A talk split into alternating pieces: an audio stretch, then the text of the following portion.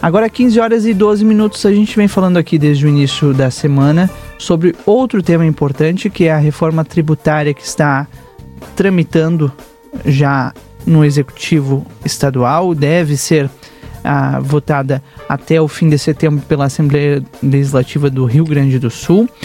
E a gente prometeu aqui para os nossos ouvintes debater esse tema até para que eles possam entender né, um pouco do que pensam cada um dos partidos, dos candidatos.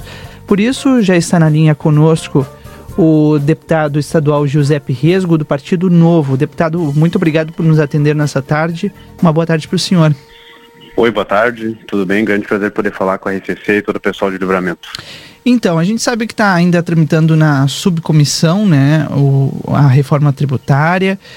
E a gente gostaria de começar é, essa entrevista perguntando qual é a posição do senhor e, se for possível, qual é a posição do novo com relação à reforma tributária. Bom, essa, esse projeto de reforma tributária foi anunciado pelo governo na terça-feira passada e foi, foi uma apresentação uh, mostrando os detalhes na quinta-feira. É, o fato é que ainda não veio o texto do projeto, né? Nós ainda não tivemos o protocolo do projeto dentro da Assembleia, então ainda são avaliações preliminares, apesar de que já, é, já tem como ter uma boa noção do que, que vai vir pelo governo. É, numa análise inicial, é, a, a, minha, a minha impressão, a impressão do deputado Fábio Osterman, que é o meu colega de bancada aqui do Partido Novo, é que reforma tributária, na verdade, é só uma forma de é, chamar, uma forma de dizer que o governo quer manter o nível de arrecadação no momento, ou seja, o governo quer tornar permanente as alíquotas de impostos que foram elevadas em tese é, de forma temporária lá em 2015, 2016. Então, nada mais é do que, ao meu ver, nesse primeiro momento, um aumento de impostos disfarçado de reforma tributária. Bom, a, até que ponto, e aí eu estou falando aqui de uma forma mais simples, né, para quem está nos ouvindo agora, o contribuinte, até que ponto isso atinge o contribuinte, aquele cidadão que vai no mercado, que compra, enfim, o consumidor?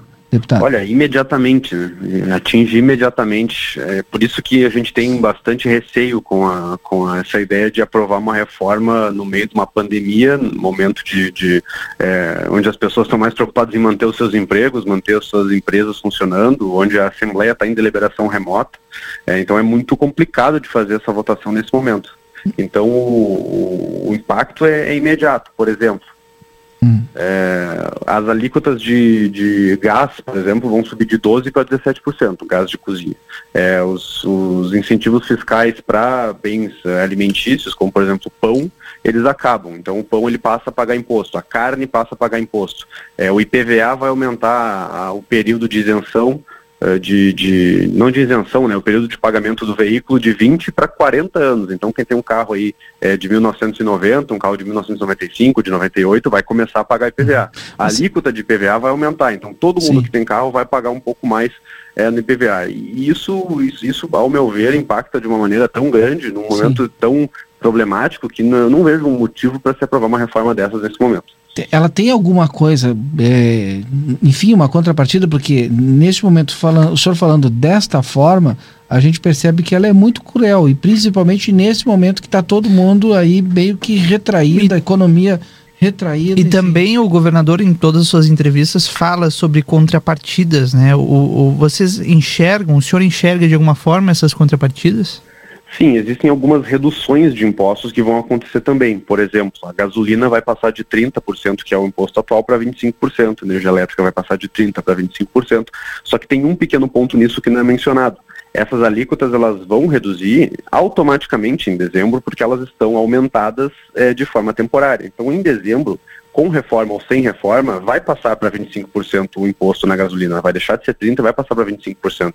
Na energia elétrica também vai, vai acontecer isso. Então não é, é, não é aí que vai acontecer uma redução, só que o governo faz propaganda dizendo que esse é um ponto de redução. E para mim é, é muito injusto e incorreto até e mentiroso do governo dizer que é a reforma tributária que reduz esses, esses impostos pontos que eu considero positivos, assim, é, são, são questões uh, complexas, como, por exemplo, o fim do diferencial de alíquota, que é um ponto que é, empreendedores do Simples reclamam bastante e pode, pode tornar a atividade deles um pouco mais barata nesse aspecto.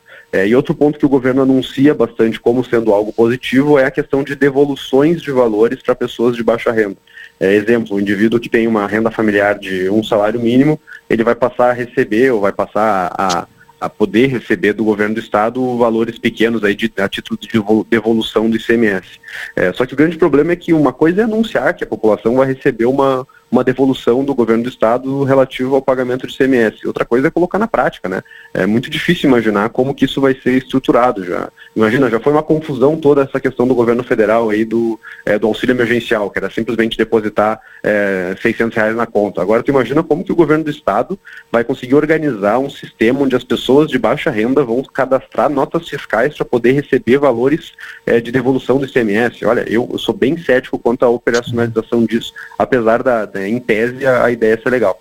E eu, no discurso também tem essa questão de que eu vou tributar bens, né? Quem já adquiriu bens tem como pagar. Aquele que, me, que não, não adquiriu bens não tem como pagar imposto.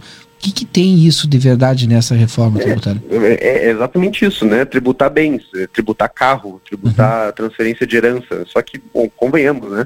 É, quem tem carro hoje. Qualquer um cidadão não, tem carro hoje. É, não se pode considerar bens, né? Uma coisa de rico ter carro. Hoje em dia, pessoas mais humildes também têm carro. E outra, as pessoas mais humildes tendem a ter carros mais velhos, uhum. carros mais antigos. Que vai pagar também. Oi? Que vai pagar também, né? Exato. Tem muita gente que tem carro hoje então, que não paga e vai passar a pagar. Exato. Aumentar a tributação em propriedade é aumentar a tributação em carro. E uhum. carro, às vezes, é também o meio de subsistência da pessoa. Tem gente aí que faz frete, tem gente aí que tem que, tem que utilizar o veículo para se deslocar. O que, que essas pessoas vão fazer? Não. Ou vai ficar mais cara a atividade delas, ou elas vão ter que vender o carro e voltar para o ônibus, vender o carro e tentar encontrar uma outra forma de, é, de. Eu, eu, ia falar isso, parece que tu está sendo penalizado por ter um veículo que tu utiliza como forma de transporte, porque normalmente o transporte coletivo não, não te dá uma, uma qualidade no serviço prestado. Aí tu, por conta disso, eu vou comprar um veículo que seja mais barato para mim. E aí pois agora é. o governo chega e diz, ó, tu, como tu comprou esse veículo, então tu vai pagar mais. Exato, não é como se o governo fosse tributar uh, propriedades assim, porque até, até porque uma reforma tributária estadual ela tem muitas limitações, né? O governo do estado não pode instituir um imposto novo. Ele tem três impostos que ele pode alterar uh, dentro ainda dos limites que, o, que a legislação nacional autoriza. Então ele só pode alterar o ICMS, o IPVA e o ITCD, que é o imposto de transmissão de herança.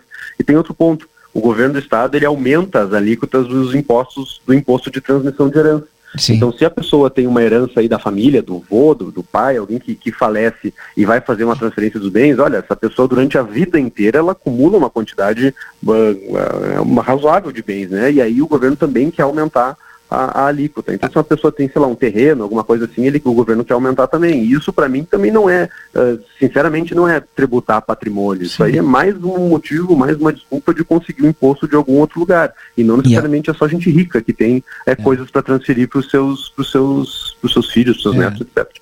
E a, a, a, doação também, me parece que, é, e o senhor que está com acesso ao projeto, parece que ela também passa a ser tributada se aprovada? É, é o mesmo imposto. Ah, o imposto de herança é o mesmo imposto de doação.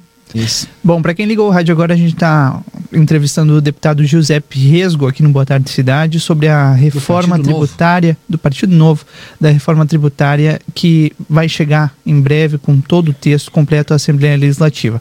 O senhor falou, deputado, que tem pontos positivos e pontos negativos nessa reforma, né?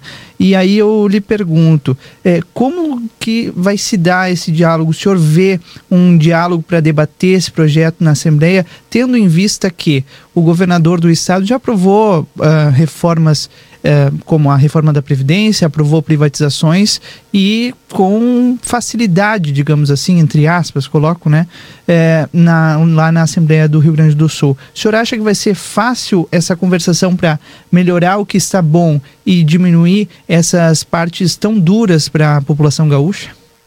Olha, eu acredito que não, não vai ser fácil, até porque a reforma estrutural ela, ela é difícil, como tu bem mencionaste, ela é bem complicada de ser feita, mas ela tinha uma, uma, um apelo que ela realmente reduzia gastos do governo. E reduzir gastos do governo é algo, é algo benéfico a longo prazo, evita aumentos de impostos, etc. Nessa reforma tributária agora, não é como se ela fosse uma reforma que simplesmente simplifica a tributação, que torna menos oneroso, que torna mais fácil de pagar, que torna mais transparente. Não Nessa reforma tem aumento de impostos, aumento de impostos. E isso é um grande problema, porque existem diversos deputados, e eu incluso, é, que não, a gente não aceita mais essa ideia de aumento de impostos. E o pior de tudo é o governo querer chamar de reforma tributária para tentar enganar, para tentar esconder o grande objetivo dele, que é tornar permanente esse aumento de impostos que era para ser temporário. A gente lembra, né, lá no governo Sartori, lá em 2015, o Sartori veio com essa é, possibilidade de, ó, a gente vai ter que aumentar um pouco alguns impostos aí durante dois anos.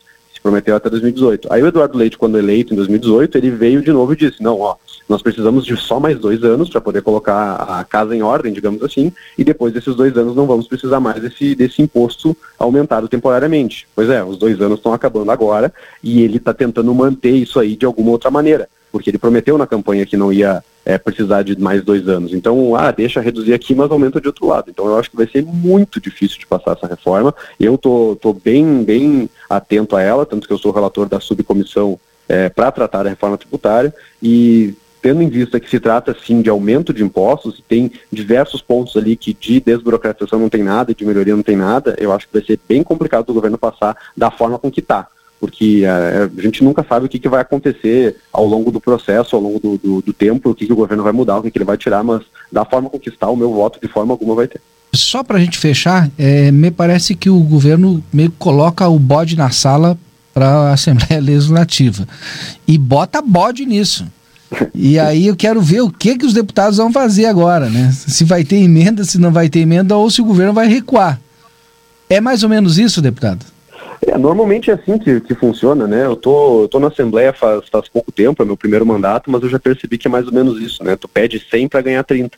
E aí tem, tem vai, vai ter os mais diversos tipos de, de de projetos de emenda, de alterações, o governo pode recuar aqui, pode recuar ali, a gente não sabe exatamente o que vai acontecer. Mas é um problema, né? Porque se o governo pede um aumento grande de impostos e leva um aumento pequeno de impostos, já é ruim. Eu não gosto de aumento de impostos. Eu acho que eu, a solução é reduzir gasto e não aumentar imposto. Exato. Imagina, a população está aí, não tem gente que perdeu emprego, tem gente que está vivendo de 600 reais por mês, tem gente que perdeu sua empresa, tem gente que está tá desesperado para poder pagar suas contas. Como é que a gente vai aumentar imposto numa hora dessas? Eu acho uma, uma proposta, é, olha, horrível, péssima, no, nos piores momentos possíveis e imagináveis. Obrigado, é falta cara. de sensibilidade, deputado? Não sei se é falta de sensibilidade, sabe? É, é, eu acho que é falta de noção mesmo, né? Pô, pô, a população aí passando dificuldade e se chama de reforma tributária, né? E ainda se fosse uma, uma, uma ideia, ou pelo menos uma proposta um pouco mais honesta, e o governador falar, ó, oh, tivemos um problema financeiro, tivemos uma pandemia, vamos ter que manter o aumento de imposto. Mas não, eles preferem vender como reforma tributária e chamar de redução de imposto, algo que vai reduzir automaticamente em dezembro. É brincar com a, com a nossa cara. É. Bom, deputado Giuseppe Resgo, do Partido Novo, muito obrigado pela, pela entrevista. Uma boa tarde para o senhor. Eu que agradeço, sempre à disposição. Um grande abraço para todos os meus amigos da Fronteira.